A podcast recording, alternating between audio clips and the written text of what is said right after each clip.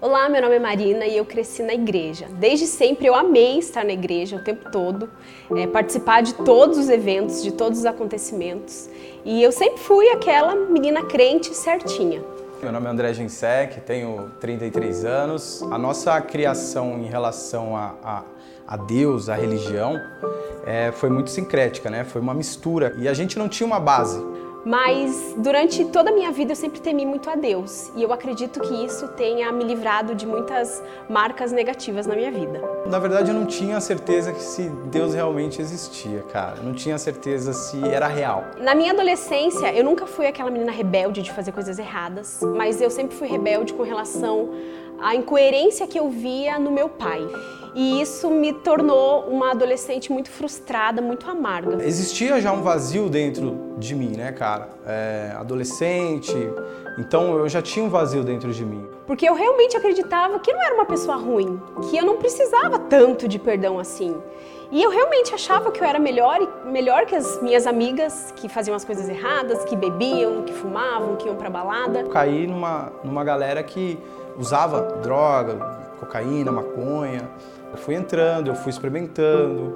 Eu experimentei tudo quanto é tipo de droga, cara. Eu usei tudo quanto é tipo de droga, né? Eu entrei mesmo profundo. Então eu tinha um vazio que eu buscava em alguma coisa, em pessoas. Depois eu comecei a buscar em droga, em bebida. Comecei a, a entrar no meio de prostituição e de todas essas coisas. Eu, eu fui me afundando mesmo, sabe? E por muito tempo isso atrapalhou meu relacionamento com Deus, porque me fez esquecer do sacrifício dele na cruz e do que realmente é, eu era na verdade. O, o meu uso de droga foi tão pesado que a gente usava era de segunda a segunda, cara. Dessas de usar muita droga, cara, eu tive ali pelo menos umas duas vezes ali de ter um começo de overdose, correr pro hospital, mas chegar ao fundo do poço, cara. Chegar num momento assim de olhar e falar assim, cara, não tem salvação para mim, cara. Não tem salvação para mim. E no meu primeiro ano de casado, eu sentia muita saudade do meu pai, muita. Todo dia eu sentia saudade dele, todo dia eu pensava nele. E Deus usou esse momento para que Deus revelasse no meu coração um amor muito grande pelo meu pai e que, na verdade, Deus mostrou o quanto eu estava sendo hipócrita, o quanto eu estava tendo um coração muito soberbo de acreditar que eu era melhor que ele. E numa noite, cara, sozinho no fundo da minha casa, nesse escuro, nessa, nesse lugar sozinho, cara. Jesus me encontrou. Jesus falou comigo. Jesus se apresentou para mim.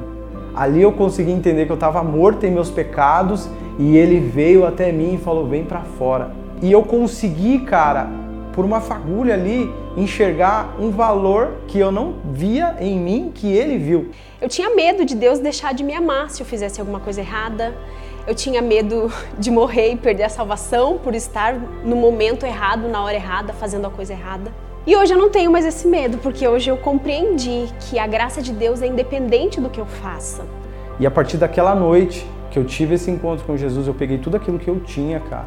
Eu joguei na privada do meu banheiro do fundo, eu dei descarga e a partir daquele dia, cara, eu não tive mais nenhum contato com nenhum tipo de droga. Nenhuma droga conseguiria fazer é, eu sentir algo maior do que aquilo que eu senti naquele dia. Nada, nada, nada, cara. Eu poderia usar qualquer tipo de droga, qual eu já tinha usado, e eu não conseguiria chegar ao ápice daquela presença. Eu sou salva porque Jesus me ama tanto que ele morreu na cruz, né? Jesus morreu na cruz para me salvar. Não porque eu sou boa, não porque eu mereça, mas porque o amor dele é infinito e é misericordioso com a minha vida. Ele é, ele é, ele é meu salvador, ele é o meu Senhor, ele é quem, quem guia os meus passos, quem, quem é o dono da minha vida. Hoje eu sou totalmente entregue a ele. Hoje eu busco viver uma vida para glorificar o nome dele.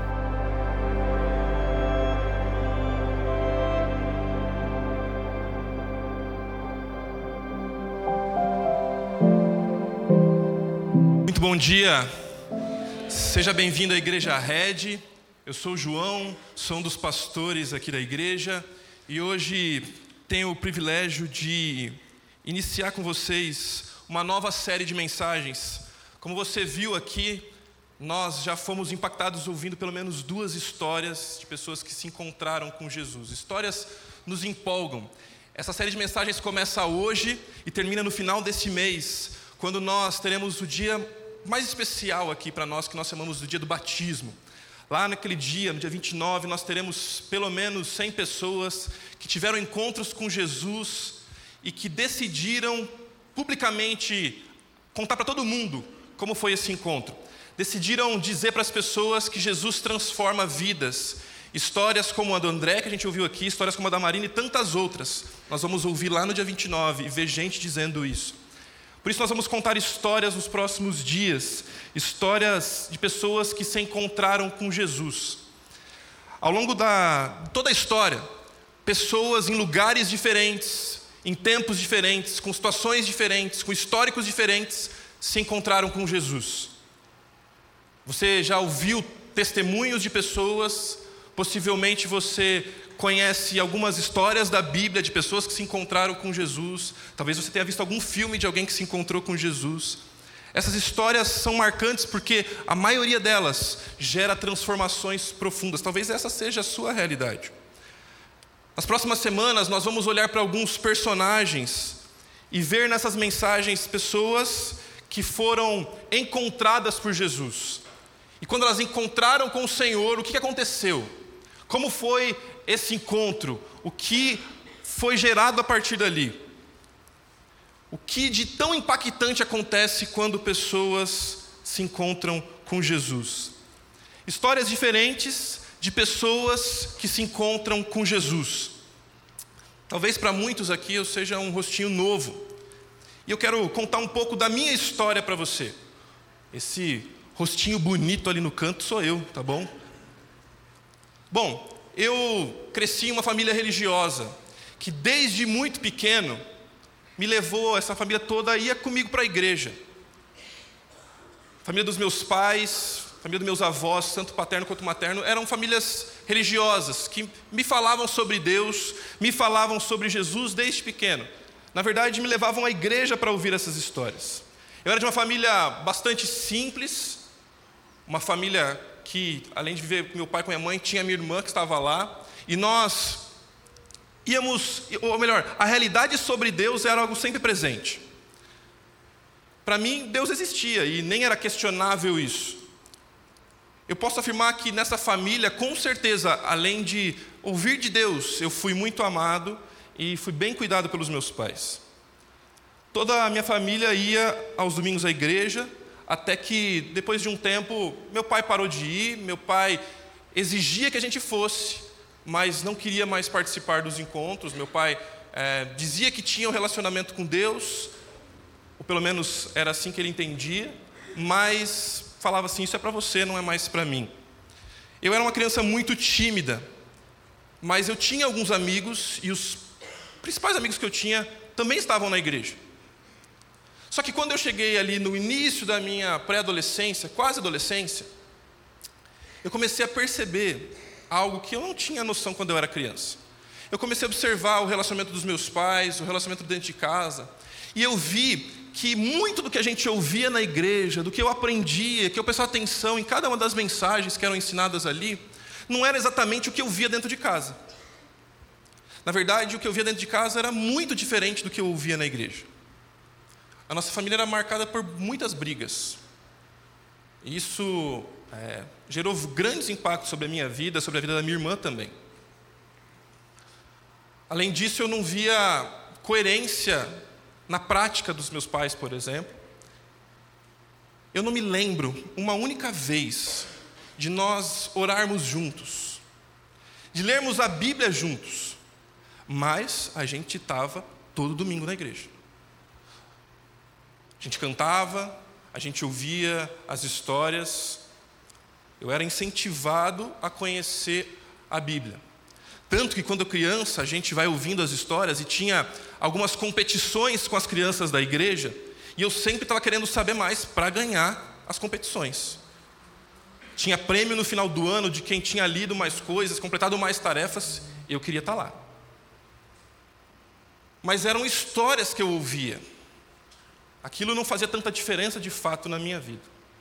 Mas por participar das programações, ter alguns amigos, quando eu estava com 12 anos, grupo da minha igreja se organizou para mandar todas as crianças e pré-adolescentes até 12 anos para um acampamento. Minha mãe juntou dinheiro o ano inteiro, fez tudo o que podia para mandar a gente para aquele acampamento. Eu e minha irmã fomos para lá. Isso com 12 anos. Lá foi uma experiência incrível, marcante para mim. Dias especiais para aquela criança que quase nunca viajava e para o acampamento, passar dias na piscina, com campo de futebol, com brincadeira o dia inteiro, com poder dormir com os amigos, dormir tarde. Ah, que experiência marcante, incrível. Tinha monitores que estavam com a gente todo o tempo, tornando ainda mais divertido cada uma das brincadeiras. Mas além das brincadeiras, a gente tinha um período pela manhã e um período no final do dia que a gente parava para ouvir histórias. E como era para crianças, eles faziam de tudo para tornar aquela experiência incrível, para que a gente pudesse entender o que estava acontecendo ali. Eu me lembro que um daqueles dias, eles começaram a contar a história por meio de um desenho. O tio que pegou o microfone para contar a história, primeiro ele desenhou a palavra Deus.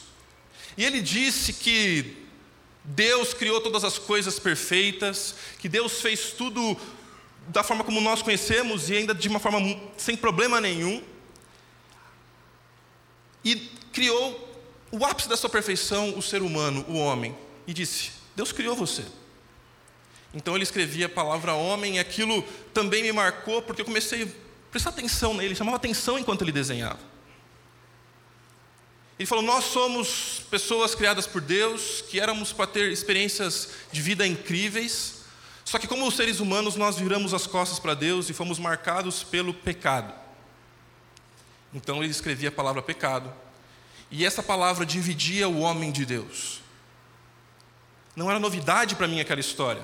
Não era a primeira vez que eu estava ouvindo a verdade de que o pecado prejudicava a minha vida. Não era a primeira vez que eu ouvia que eu era um pecador. Mas naquele dia estava sendo diferente. Alguma coisa estava acontecendo lá dentro. À medida que ele ia contando a história, ele falava que o ser, humano, o ser humano tentava chegar até Deus, mas por causa do pecado não consegue. Até que Deus enviou o seu Filho, Cristo Jesus. E o que era antes pecado foi apagado e virou uma cruz. E nós, como seres humanos, poderíamos chegar até Deus, foi o que ele disse. Então, aquilo que eu ouvia começou a fazer um sentido tão grande para mim. Mas não era a primeira vez que eu estava ouvindo aquilo. Na verdade, eu conhecia muito bem aquela história. Eu já tinha ganhado competições bíblicas falando sobre aquela história. Mas naquele dia foi diferente. Naquele dia Jesus resolveu ter um encontro comigo. Com 12 anos eu ouvi tudo aquilo e falei: esse pecador sou eu. Eu preciso de Jesus. Ele pediu para a gente fechar os olhos, orar, e eu fiquei orando. Ele acabou de orar e eu nem percebi que ele tinha acabado de orar. Tanto que o tio do quarto me deu um cutucão bem forte e falou: acorda. Achou que eu estava dormindo na hora da, do ensino. E aquilo ficou marcado no meu, no meu coração. Deus já estava construindo algo comigo, mas naquele dia eu entendi que eu precisava de Jesus. Eu entendi que Jesus resolveu se encontrar comigo, um adolescente de apenas 12 anos. Tudo na minha vida mudou a partir dali. Ou melhor, a minha vida mudou, mas eu ainda precisava aprender muitas coisas com Jesus. Contar histórias faz parte da nossa existência. Nós todos somos contadores de histórias. Quando você vai se apresentar, você conta um pouco da sua história. Ah, meu nome é tal, eu vim de São Paulo, vim do Paraná, vim do Rio Grande do Sul, como eu você, vim de Tupã. Você conta um pouco de quem você é, onde você estudou, com o que você trabalha, se você é casado, se você tem filhos, você conta a sua história. Numa entrevista de emprego, você conta histórias. Por que, que nós contamos histórias? Porque histórias são importantes para nós. Talvez você já tenha contado a história para alguém de como você chegou aqui na rede. Porque um amigo te convidou, você estava vivendo dias difíceis. Você decidiu porque você passou aqui na frente e viu uma movimentação muito grande e decidiu vir aqui. Você conta histórias. Você conta histórias de como você conheceu a sua esposa, o seu marido, do dia que seu filho nasceu. Nós contamos histórias. Histórias se conectam conosco. Nós, de alguma forma, interpretamos a vida a partir das histórias. Nós pensamos a realidade a partir das histórias. Veja comigo o que o Andrew Stanton diz, ele é um dos roteiristas dos filmes do Toy Story. Ele diz o seguinte: Todos nós adoramos histórias. Você gosta de histórias, eu gosto de histórias. Nós adoramos histórias. Por isso que nós nos conectamos tanto com elas. Por isso que você assiste série. Por isso que você fica viciado na série. E você assiste um episódio, e de repente você assiste outro, e você precisa parar porque amanhã você vai trabalhar, e de repente você, é uma, duas, três, quatro da manhã e aquela história continua ali com você. Nós gostamos de histórias, nascemos para elas. As histórias confirmam quem nós somos. Todos nós queremos confirmações de que a nossa vida tem algum sentido. E nada confirma mais isso do que quando nos conectamos por meio de histórias. A gente quer entender onde a nossa história está, onde nós nos encaixamos. E ele ainda continua dizendo: elas têm o poder de cruzar as barreiras do tempo, passado, presente e futuro. Por isso que você vê um filme de época e aquilo de alguma forma conecta e mexe com você. Você vê filmes do futuro e você fica preocupado se o mundo vai acabar mesmo. As histórias se conectam. Por meio de histórias reais ou imaginárias, percebemos nossas semelhanças com outras pessoas. Veja bem, nós estamos acostumados com ouvir falar sobre storytelling, e um dos que identificou isso, principalmente pensando nas palestras do TED, que é um dos ambientes de melhor comunicação hoje em dia, o Carmir Galo disse o seguinte: histórias transformam conceitos abstratos em ideias concretas, emocionantes e memoráveis. O que eu quero dizer com isso é que nós ensinamos você aqui a gente fala alguma coisa, a gente diz que Jesus morreu, a gente diz que Jesus é bom, nós ensinamos doutrinas bíblicas, informações importantes da palavra de Deus. Mas é bem provável que você não se lembre de todos os conceitos. Você nem se lembra da fórmula de Bhaskara que você aprendeu na escola, certo? Para que isso serve mesmo? As informações passam na nossa mente. Nem sempre a gente guarda tudo que a gente deveria guardar. Ou muitos de nós não guardam nada, né? Se não anotar hoje em dia, Aí lascou. Mas as histórias se conectam. Se eu começar a contar um episódio de uma série para você que você assistiu, você vai lembrar. E as histórias mostram para nós coisas importantes, ou nos lembram de coisas importantes. Coisas que parecem tão difíceis se tornam concretas em histórias, se tornam memoráveis e marcam as nossas vidas. Deixa eu provar isso para você. Você certamente já ouviu falar sobre essa história conhecida a história dos três porquinhos. Talvez você tenha até contado essa história para alguém. Onde tem um lobo mau e três porquinhos. Nessa história, que você conhece muito bem o enredo, você aprende principalmente uma lição. Algo que era só superficial na história passa a ser concreto nas nossas vidas. Você descobre que é melhor construir uma casa direito, ainda que dê trabalho, ainda que toda obra atrase, você sabe bem disso, certo? Mas você sabe que é melhor construir uma casa direito do que ter preguiça. Isso te ensina várias coisas para o seu trabalho, para a sua família. É melhor construir as coisas com cuidado do que fazer de qualquer jeito. Por quê? Porque a vida vai ter lobo mau, vai ter vento, vai ter problema. E quando chegar lá, como que está a tua casa? Bom, com Toy Story você também aprende lições. Você assiste, você se emociona, você gosta dos gráficos. Se você assistiu o primeiro Toy Story, saiba que você está ficando velho. Porque o primeiro Toy Story é de 1997. É, tem gente aqui que já se sentiu mal agora, né? Bom, com Toy Story você aprende que você tem sempre um amigo do seu lado. Ou, amigo, eu estou aqui. Que em momentos complicados, quando as coisas não estão dando certo, um amigo vem para te ajudar. E que é importante você ter amigos. É importante você estar com pessoas. É importante ter pessoas que cuidam de você, que você pode cuidar das outras pessoas. Bom, aqui eu vou revelar se você é um das séries. Tem gente que até já chora agora, né? Se você chegou no último episódio, quero confessar aqui publicamente que eu também chorei, tá bom? Bom, com This Is Us, você aprende que a vida ela pode ser muito incrível e cheia de problemas ao mesmo tempo. Você aprende que nós precisamos de família e que família é algo muito especial, mas também é na família que tem os nossos piores traumas. Você aprende que ali a gente tem que investir a nossa energia, que vale muito a pena. Mas também você descobre que família não é tão fácil assim. Principalmente porque nós temos um problema com Deus, a gente ouviu isso nas últimas semanas aqui. Mas não é só nas histórias sociais, na história do, do, do, drama, daquilo que você aprende nos livros, nos filmes, que nós aprendemos lições.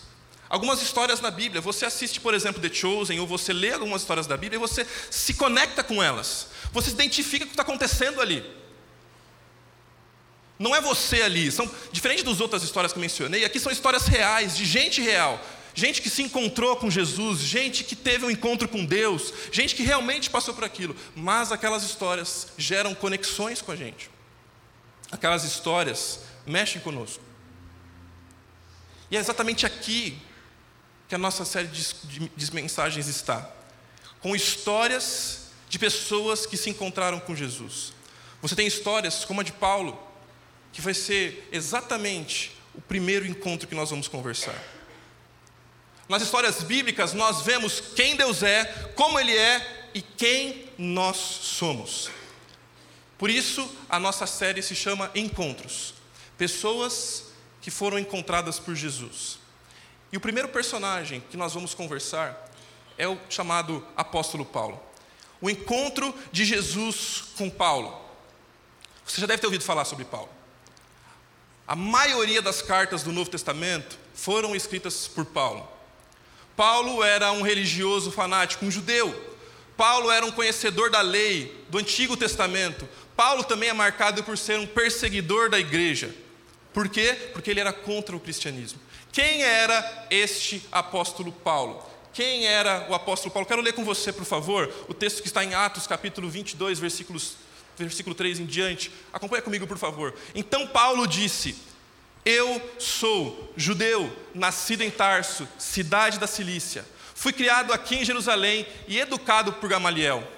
Como aluno dele, fui instruído rigorosamente em nossas leis, em nossos costumes judaicos. Tornei-me muito zeloso de honrar a Deus em tudo que fazia, como vocês são hoje. Aqui, Paulo está diante de algumas autoridades judaicas e ele está sendo condenado, preso, por amor a Jesus. E ele conta a sua história. A história de Paulo é tão marcante, e a conversão dele, a mudança de vida que acontece nele, é tão marcante que talvez seja uma das mais marcantes na história da igreja, que só no, evangelho, só no texto de Atos, Lucas relata três vezes. Uma vez o próprio Lucas diz, e outras duas ele narra o apóstolo Paulo falando sobre essa história. E essa é uma delas. Paulo está falando com alguns religiosos, com pessoas que estão se opondo a ele sobre a sua história. E ele continua dizendo: Eu fui ao encalço dos seguidores do caminho. O caminho aqui são os cristãos. Esse era um termo que era usado para falar sobre aqueles que seguiam Jesus, que seguiam o caminho de Jesus.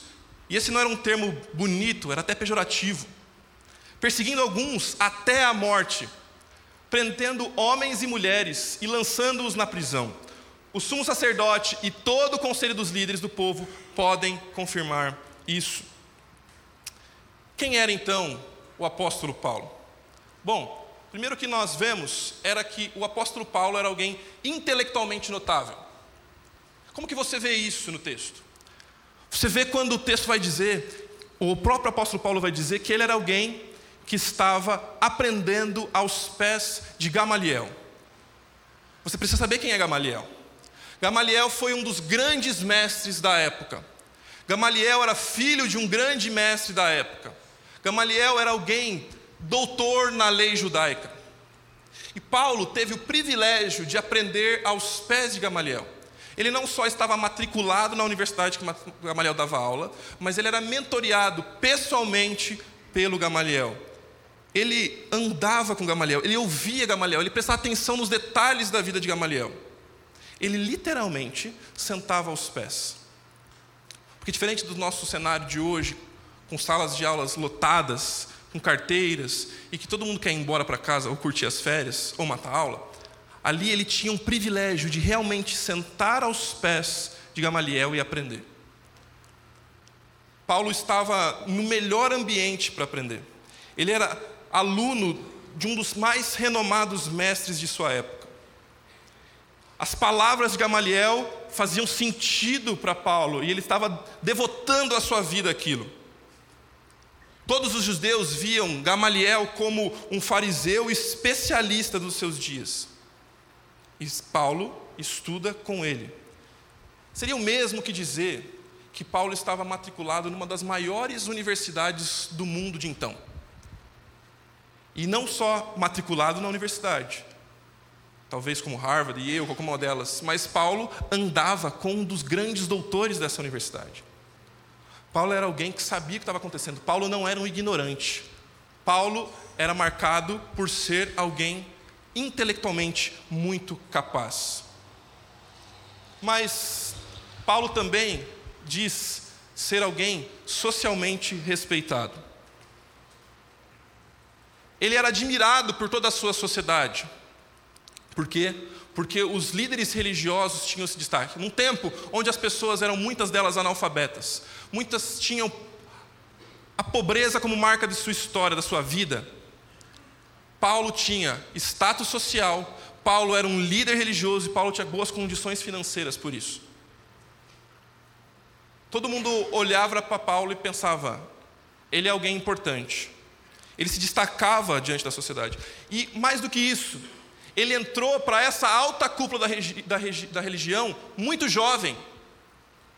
Ele era um fariseu, e isso era um cargo muito especial, mas além disso, ele provavelmente foi alguém do sinédrio, que era um grupo mais exclusivo, a alta corte do judaísmo da época.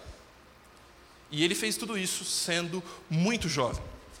Um garoto prodígio, alguém que tinha destaque, alguém que tinha acesso ao sumo sacerdote, só tinha um sumo sacerdote, e ele podia falar com esse homem a hora que ele quisesse. Ele chegava até o sumo sacerdote para pedir carta para poder perseguir os cristãos. Ele tinha prestígio social, ele tinha audiência com o sumo sacerdote a todo momento. Ele era alguém respeitado e admirado. Paulo tinha tudo que alguém daquela época podia querer ter.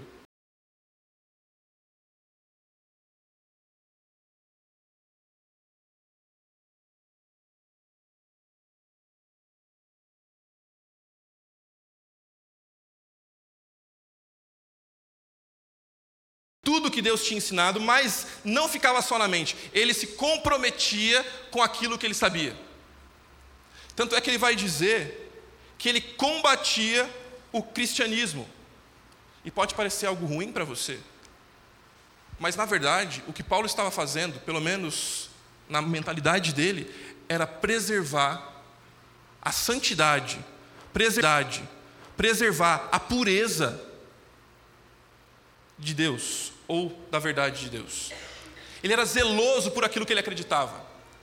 Ele se empenhava para viver aquilo. Ao perseguir cristãos, ele está dizendo: gente, vocês estão corrompendo a verdade, vocês estão distorcendo tudo. Ele era muito zeloso. E ele vai dizer que ele era tão zeloso que ele aplicava tudo que ele sabia que tinha que viver. Ele era rigoroso na sua ética.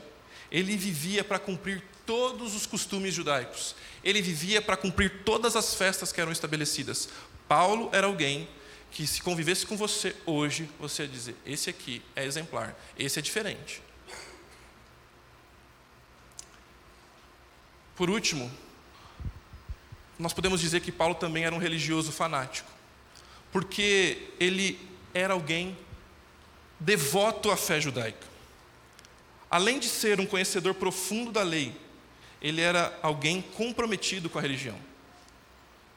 Ele era alguém empenhado, que estava em todas as programações da igreja dele da época. Ele perseguia os cristãos por isso. Ele levava tão a sério o seu judaísmo que ele perseguia cristãos porque eles estavam deixando o judaísmo. Ele dizia: esse povo aí está perdendo a noção do que realmente é importante. Se perguntássemos para Paulo naquele momento o que ele pensava, ele diria: Eu? Eu certamente creio em Deus. Tanto eu creio em Deus que eu dedico toda a minha vida a isso.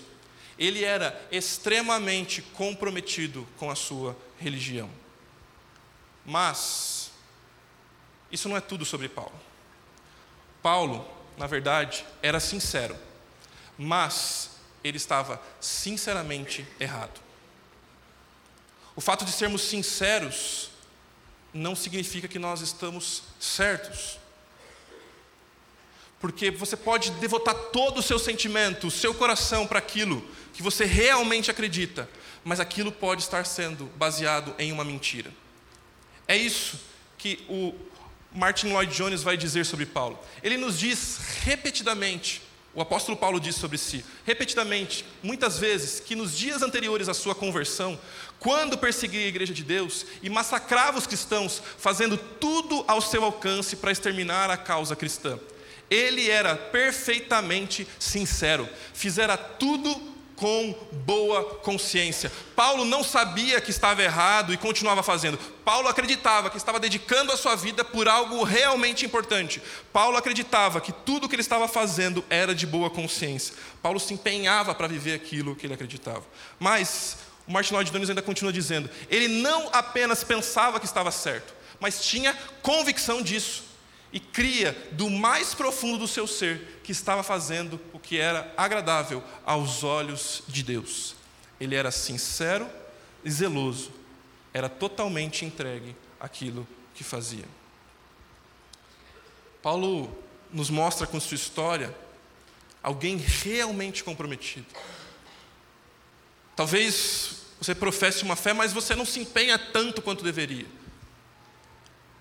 Você ainda não dedicou-se completamente àquilo que você acredita. Paulo não.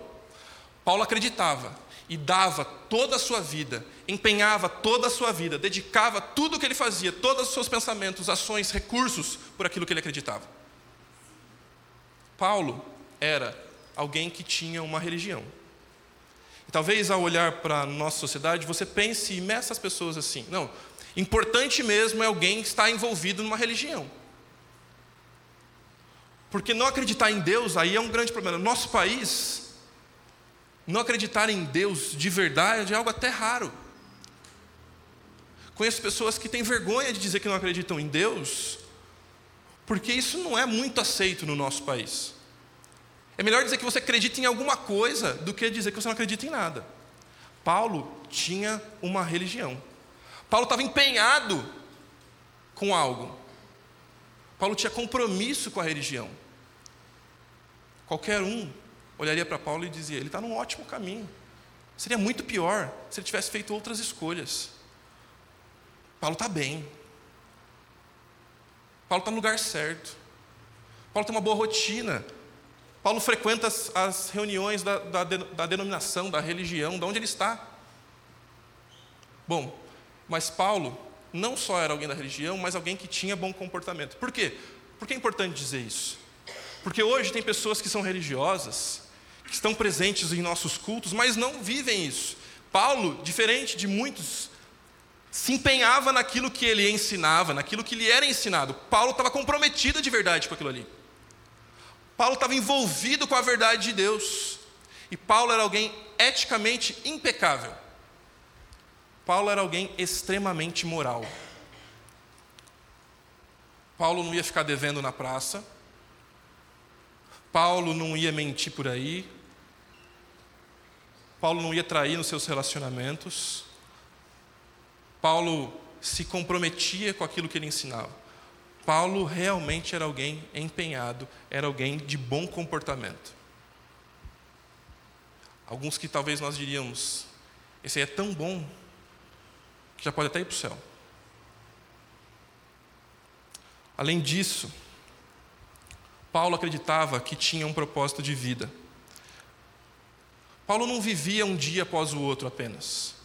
Paulo tinha noção do que para que ele existia, tanto que ele se empenhava para poder perseguir hereges, era assim que ele entendia que estava sendo a sua volta. Paulo se empenhava para perseguir pessoas que estavam deixando a fé judaica, é isso que quero dizer. Paulo estava se empenhando para mostrar o verdadeiro caminho. Paulo queria mostrar a religião pura. E ele perseguia todos aqueles que estavam vendo outra coisa que ele acreditava que era o, algo impuro. Paulo estava empenhado em seu propósito de vida. Paulo não estava perdido, que vivia apenas um dia após o outro. Paulo estava dedicado àquilo. E sabe, talvez tão complicado quanto, Paulo conhecia a Bíblia. Paulo tinha inúmeros versos bíblicos, histórias bíblicas memorizados. Lembra? Paulo era um acadêmico. Paulo era um estudioso. Tanto que no final do, da sua história, ele vai pedir que ele preso, que levem livros para ele. Ele queria continuar estudando, continuar lendo. Porque Paulo conhecia e amava as Escrituras, Paulo conhecia os principais filósofos. Paulo, além de ser alguém inteligente, era alguém que conhecia sobre a Bíblia. Paulo sabia que Abraão tinha entregue toda a sua vida a Deus e dedicado o seu próprio filho. Paulo sabia que Deus tinha criado todas as coisas Paulo conhecia as histórias sobre o rei Davi, como o rei Davi tinha virado as costas para Deus, seus pecados, seu momento de arrependimento. Paulo conhecia a Bíblia. Paulo sabia textos decorados. Com certeza, Paulo sabia a Bíblia de cor muito melhor do que eu. Só que tem um problema na história de Paulo. Paulo não tinha Jesus. Crer numa coisa, se devotar por ela, se entregar por ela, não necessariamente faz dessa coisa algo correto, certo. Porque, segundo a Bíblia, só existe uma única verdade, e essa verdade é Jesus. Podemos nos empenhar, crer, viver, confiar, nos lançar por outras tantas coisas, mas segundo a Bíblia, só existe uma única verdade: Cristo Jesus é a verdade. E Paulo se empenhou conhecendo a Bíblia, Paulo se empenhou conhecendo a religião, Paulo se empenhou sendo alguém moralmente capaz, ético, mas Paulo não tinha tido um encontro verdadeiro com Jesus. E aí, agora, a gente pode ir para o segundo ponto, falando sobre quando Paulo encontrou Jesus. E aqui tem uma pausa importante. Porque não é só o fato de Paulo ter ido até Jesus. Mas veja que aqui nós estamos dizendo que Jesus encontrou-se com Paulo. E a verdade é que é isso que acontece nas nossas vidas também. Antes mesmo de você ter ido ao encontro de Jesus, Jesus já foi ao teu encontro. Jesus já veio a esse mundo para nos encontrar. Jesus tem cuidado e tomado conta da sua história para que ele tenha um encontro contigo. Talvez isso já aconteceu no passado, já tenha acontecido, talvez esteja acontecendo hoje. Jesus vem se encontrar conosco. E é isso que aconteceu com Paulo. Porque Paulo, na verdade, estava fugindo de Jesus. Paulo estava fazendo todo o oposto para não se encontrar com Jesus. Veja comigo o que ele mesmo vai falar sobre a sua história. Quando me aproximava de Damasco, Paulo estava indo à cidade de Damasco por volta do meio-dia, de repente uma luz muito intensa brilhou ao meu redor. Caí no chão e ouvi uma voz que me disse: Saulo, Saulo, por que você me persegue? Pausa importante aqui. Talvez você tenha ouvido falar que Paulo caiu do cavalo e saiba que a Bíblia não diz isso. Tá bom? Paulo pode ter caído de um cavalo? Pode. Mas o texto diz que Paulo caiu ao chão. Nem fala que ele estava andando de cavalo. Nenhum dos textos mostra isso para a gente. Pode ser, Pode não ser. Mas o que nós sabemos é que Paulo estava indo a Damasco. De repente, Paulo vê uma forte luz. Então ele ouve uma voz que diz: Saulo, Saulo, por que você me persegue? Saulo é o nome ah, de Paulo no idioma é, judaico. Paulo depois vai ser o nome dele no idioma grego, por isso que aqui está Saulo, Saulo, por que você me persegue? Saulo, Saulo, por que você me persegue? O texto continua dizendo: Então eu perguntei: Que devo fazer, Senhor? Depois de reconhecer que alguém estava falando com ele, Paulo vai perguntar: O que eu devo fazer então, Senhor? E o Senhor me disse: Levante-se e entre em Damasco, onde lhe dirão tudo o que você deve fazer. A luz intensa havia me deixado cego e os meus companheiros tiveram de me levar-me pela mão a Damasco. Então ele disse: o Deus dos nossos antepassados escolheu você. Isso Ananias, aquele que se encontrou com Paulo, disse para ele o seguinte: Deus dos nossos antepassados escolheu você para conhecer a vontade dele e para ver o justo e ouvi-lo falar. Você será testemunha dele, dizendo a todos o que viu e ouviu. O que está esperando, levante-se e seja batizado. Fique limpo de seus pecados, invocando o nome do Senhor. O que Paulo está mostrando para nós é que ele teve um encontro pessoal com Jesus.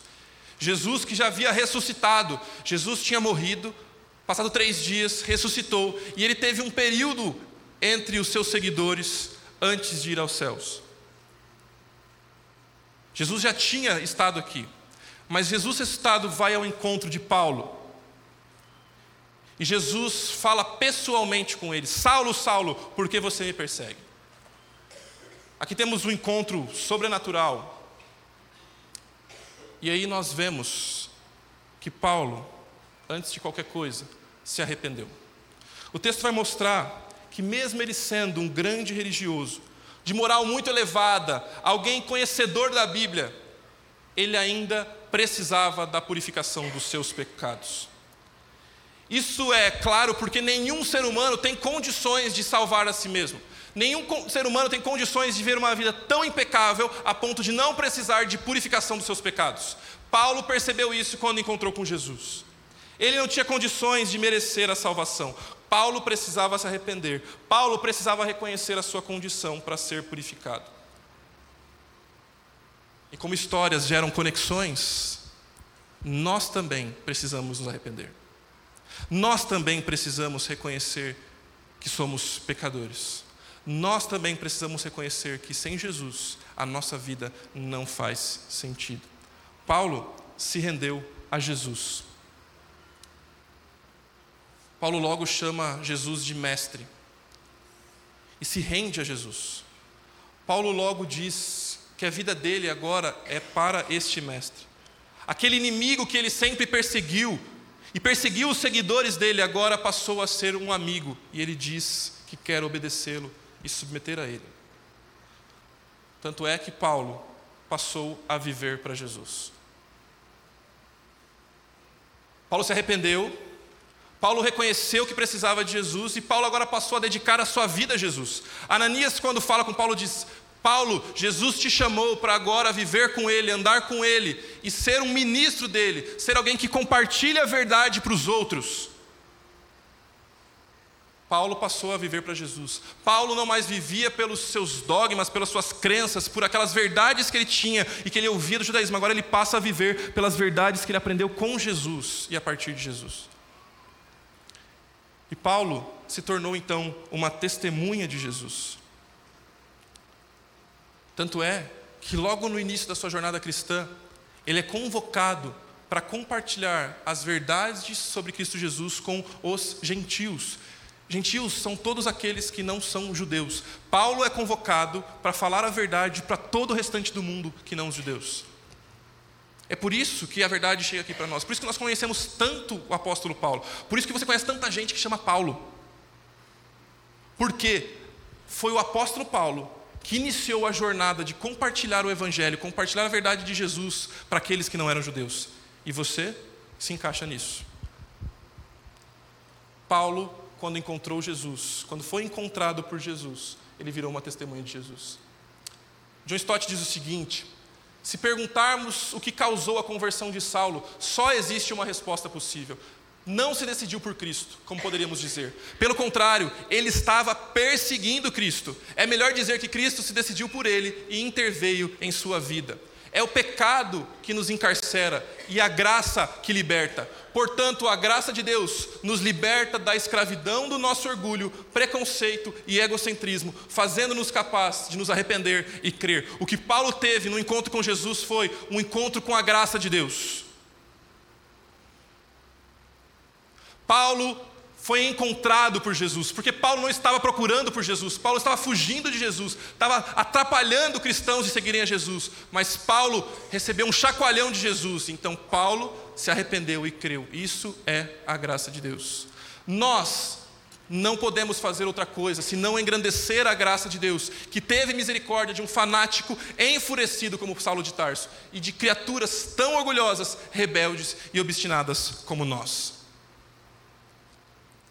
Agora, essa não é uma mensagem sobre Paulo, mas é sobre como Jesus encontra com Paulo.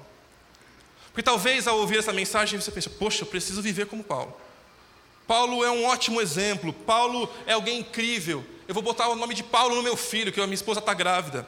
Mas a vida de Paulo não é sobre ele, e essa é a conclusão que o próprio apóstolo Paulo diz e chega a falar para a gente. Ele diz isso quando fala em Timóteo, capítulo 1, versículos 12 a 16. Ele vai interpretar a vida dele, dizer que ele não é mais o protagonista da história dele, mas Jesus é o protagonista da história dele. Olha o que ele diz. Agradeço aquele que me deu forças, Cristo Jesus, nosso Senhor, que me considerou digno de confiança e me designou para servi-lo. A vida de Paulo não é sobre ele, mas é uma vida sobre como Jesus o resgatou para viver para ele. Embora eu fosse blasfemo, perseguidor e violento, contudo recebi misericórdia, porque agia por ignorância e incredulidade. O Senhor fez Sua graça transbordar e me encheu da fé e do amor que vem de Cristo Jesus. Esta é uma afirmação digna de confiança e todos devem aceitá-la. Cristo Jesus veio ao mundo para salvar pecadores e eu sou o pior de todos. E eu sou o pior de todos. Mas foi por isso que eu, o pior dos pecadores, recebi misericórdia, para que assim Cristo Jesus mostrasse o quanto é paciente. Desse modo, sirvo de exemplo a todos que vierem a crer nele para a vida eterna. Paulo só serve de exemplo para nós, porque ele se arrependeu e creu em Jesus. Ele entendeu que a vida dele não é sobre ele, mas é uma vida sobre o seu Salvador. Paulo descreve o que é incrível, tão incrível, ao encontrar com Jesus. Por isso que a história de Paulo nos ensina que Jesus alcança pessoas que resistiram a Ele. Talvez esse seja também o seu caso. Você resistiu por, por Jesus por tanto tempo. Pessoas que falaram de Jesus para você por tanto tempo e você falou: não, isso não é para mim. Você era contra cristãos. Talvez você fale assim, crente, eu nunca vou ser. Nunca que eu vou pisar numa igreja. Mas a história de Paulo mostra que Jesus alcança quem ele quer, quando quer, a todo momento que ele quiser, porque Jesus é o Senhor da minha e da sua vida. Jesus alcança pessoas que resistiram a ele. Será que você está resistindo a Jesus? Jesus também alcança pessoas sinceras, mas que estão sinceramente erradas.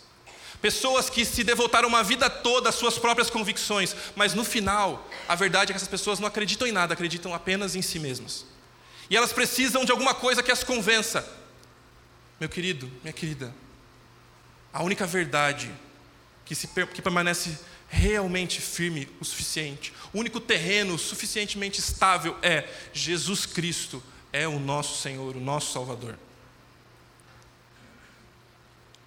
Não é a nossa sinceridade que nos salva, mas é nos rendermos a Jesus. A história de Paulo também nos ensina que Jesus alcança pecadores, gente boa. Talvez você diga: Ah, não, eu reconheço que eu sou um pecador, mas eu não sou tão ruim assim. Eu me lembro quando fui falar de Jesus para uma pessoa. E para não ter que aceitar aquela mensagem ou ouvir até o final, ele disse: Eu não sou tão ruim assim. Na verdade, eu até acho que eu vou para o céu. Bom, Jesus quer alcançar pessoas que realmente acham que levam uma vida correta e boa. Foi o que aconteceu com o apóstolo Paulo. Jesus é o que temos de mais valioso. O apóstolo Paulo, no final da sua vida, vai dizer que nada nessa vida valia mais do que seguir Jesus.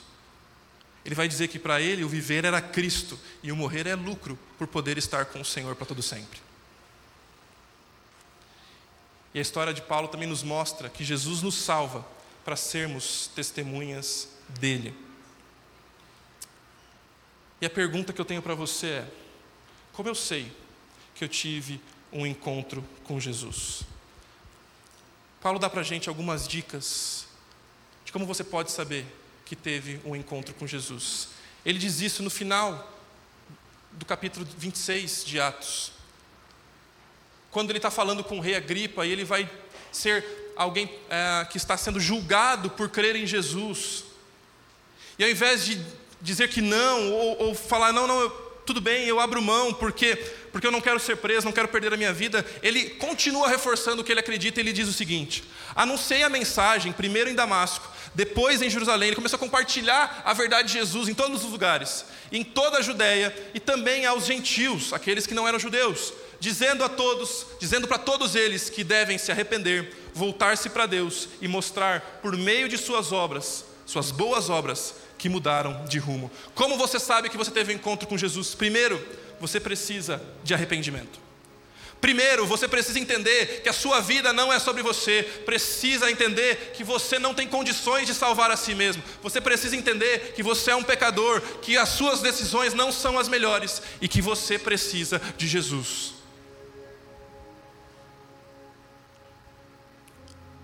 Para ter um encontro com Jesus, nós também precisamos confiar nele, isso é fé. Você pode procurar todas as informações possíveis na sua vida. Você pode tentar chegar e tirar todas as suas dúvidas com a Bíblia, mas vai chegar em um ponto da sua história que vai ser um salto de fé. Porque você pode confiar em si mesmo, confiar nas informações que você tem, ou você pode confiar em Jesus. E o encontro com Jesus também gera mudança. Não dá para se encontrar com o Senhor do universo, com Cristo Jesus e permanecer igual. Talvez você esteja no começo do seu processo de transformação e tudo bem. Nós queremos e desejamos ajudar você a continuar crescendo no seu relacionamento com Jesus, mas a sua vida precisa mudar. Ainda que você tenha uma vida extremamente comportada, você precisa perceber que a sua história não é sobre você, que a sua justiça não é sobre você, mas é como você precisa depender de Jesus para viver. Talvez você viveu uma vida totalmente perdida, com decisões ruins. Você também precisa mudar. Todos nós precisamos mudar. Eu cresci na igreja, tomei decisões quando era adolescente que eu dizia não para algumas coisas e eu comecei a me achar, achando que eu era especial diante dos meus amigos, porque eu levava Deus mais a sério. E eu descobri que não era sobre mim, não era sobre a minha justiça, nem minha capacidade de obedecer, mas era sobre um Jesus que veio me salvar, porque eu não conseguia fazer isso sozinho. Antes de Jesus, nós somos autossuficientes. Nós acreditamos muito em nós. A gente tenta com os nossos próprios esforços conquistar os objetivos da nossa vida. Mas quando nós encontramos com Jesus, nós passamos a ser dependentes. Tudo que a gente quer se render, tudo que a gente quer se entregar, tudo que a gente quer depender, porque a minha vida agora não está mais nas minhas mãos, mas está nas mãos do Senhor do universo, Cristo Jesus, que me salvou. Antes de Jesus, nós confiamos na nossa obediência, nós acreditamos que dá para fazer tudo de jeito corretinho. Que se eu for um adolescente comportado, o meu futuro vai ser garantido. Que se eu fizer um bom trabalho, as coisas vão acontecer do jeito que eu espero. Mas, meu querido, minha querida, a vida não é linear. E o que nós aprendemos quando encontramos com Jesus é que nós confiamos na Sua misericórdia. Não adianta você se esforçar muito, adianta você depender muito de Jesus e se entregar completamente para Ele. Antes de Jesus, nós vivemos procurando as bênçãos, procurando as alegrias, procurando satisfação. Você vem até Jesus até mesmo para conseguir conquistar os seus planos. E eventualmente você conquista o que a gente faz, vira as costas e abandona Deus. Mas quando nós encontramos Jesus, nós vamos até Jesus pela graça dele. A melhor coisa da vida é andar com Jesus. Não existe nada mais importante, não existe nada mais especial do que a graça de Deus. Sem Jesus, nós vivemos para nós mesmos. Sem Jesus, você tenta satisfazer as suas alegrias. Como eu posso encontrar mais prazer? Como eu posso ser mais feliz? Quando você encontra com Jesus, você passa a viver para Jesus. O que eu quero não importa tanto assim. O que Jesus quer, ah, isso importa e é para isso que eu quero viver. Quando nós não encontramos Jesus, nós vivemos buscando reconhecimento. E sabe o que nos frustra? Quando nós não somos reconhecidos. Quando a menina que você gosta diz não para você, quando você é mandado embora do seu trabalho porque outra pessoa pegou a sua vaga. Nós vivemos procurando reconhecimento, nós queremos ser admirados, nós queremos ser aprovados. Quando nós encontramos Jesus, nós agora não nos preocupamos com a nossa própria imagem, mas agora nós somos testemunhas dele. Nós vivemos para ele. Você está sem Jesus ou você já teve um encontro com ele? John Stott nos diz que quanto aos incrédulos, existem muitos Saulos de Tarso no mundo. como ele, são intelectualmente bem dotados e têm caráter, homens e mulheres de personalidade, energia, iniciativa, impulso, tendo a coragem de suas convicções seculares, profundamente sinceros, mas sinceramente errados viajando de Jerusalém para Damasco e não de Damasco para Jerusalém, duros, teimosos, até mesmo fanáticos em sua rejeição a Jesus Cristo, mas eles não estão fora de sua graça soberana, do alcance da graça de Jesus. Você pode ter andado uma vida toda contra Jesus, você pode ter andado uma vida toda dentro da igreja, mas não ter encontrado Jesus, mas a graça de Deus está disponível neste momento para se encontrar com você. O que eu quero dizer é que não existe um coração tão duro que a graça de Deus não possa quebrar. Talvez você seja esse que está com um coração duro.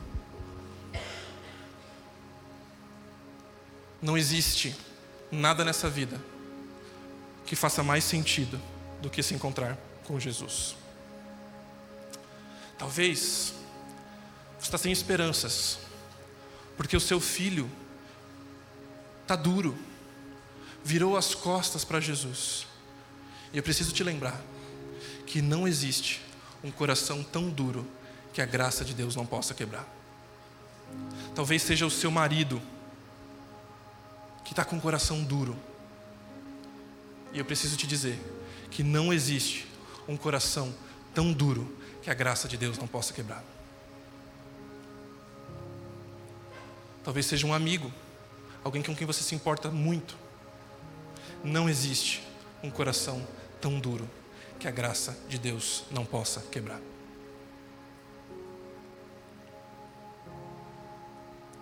Por isso, para refletir e praticar, antes de você decidir se encontrar com Jesus, eu quero dizer que Ele decidiu se encontrar com você primeiro. Antes de amarmos a Deus, Jesus decidiu nos amar. E a minha pergunta é: você já teve um encontro com Jesus? Segundo, encontrar Jesus nos leva a uma completa transformação. E a pergunta que só cabe a você responder: o que precisa mudar na sua vida hoje? As suas crenças, os seus valores, a forma com que você trata a sua esposa, o seu marido, os seus sonhos, os seus projetos, o que precisa mudar na sua vida hoje.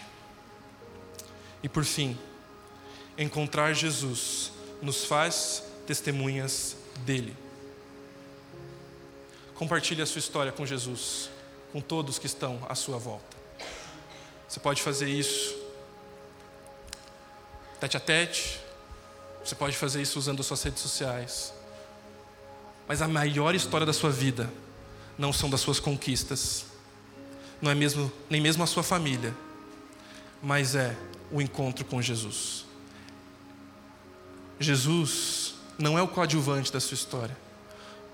Nós somos os coadjuvantes da grande história de Jesus. E Jesus tem nos transformado. E nós temos a responsabilidade de compartilhar com as pessoas sobre esse encontro tão precioso que tem transformado as nossas histórias. Eu quero convidar você a fechar os seus olhos e orar comigo. Deus, obrigado porque um dia o Senhor me encontrou. Obrigado, Senhor, porque isso não foi algo produzido pela minha própria vontade. Obrigado porque isso não dependeu da minha capacidade de buscar ao Senhor, nem de honrar ao Senhor, porque certamente não existia, Deus. Mas obrigado por seu infinito amor conquistado na cruz, que morreu pelos meus pecados. E Deus, eu peço nesse momento que haja convicção de muitos aqui que precisam ter esse encontro contigo. Alguns que precisam desse encontro pela primeira vez. Quebre corações, Deus. Traga luz para essas pessoas. Que elas possam não mais estar cegas consigo mesmas, mas possam ter os seus olhos abertos pelo Senhor. E Deus, talvez outras pessoas que precisam ter um encontro com o Senhor novamente, renovar aquilo que já se perderam. que precisam ter as suas vidas transformadas novamente, que precisam se comprometer de verdade contigo daqui para frente, que precisam compartilhar essa verdade com outros, que precisam apresentar, Deus, as verdades desse encontro para tantas pessoas. E peço, Deus, pelo nosso povo aqui, por nossa igreja, que o encontro com Cristo gere uma transformação tão incrível, que mais e mais pessoas venham se render ao Senhor. Que não sejam só 100 batismos neste mês, mas sejam muitas e muitas histórias que a gente tem aqui para contar, de gente que está sendo transformada pelo Senhor. Nós te agradecemos por Cristo Jesus e porque Ele nos encontrou um dia. Em nome dele que nós oramos, Deus. Amém e amém.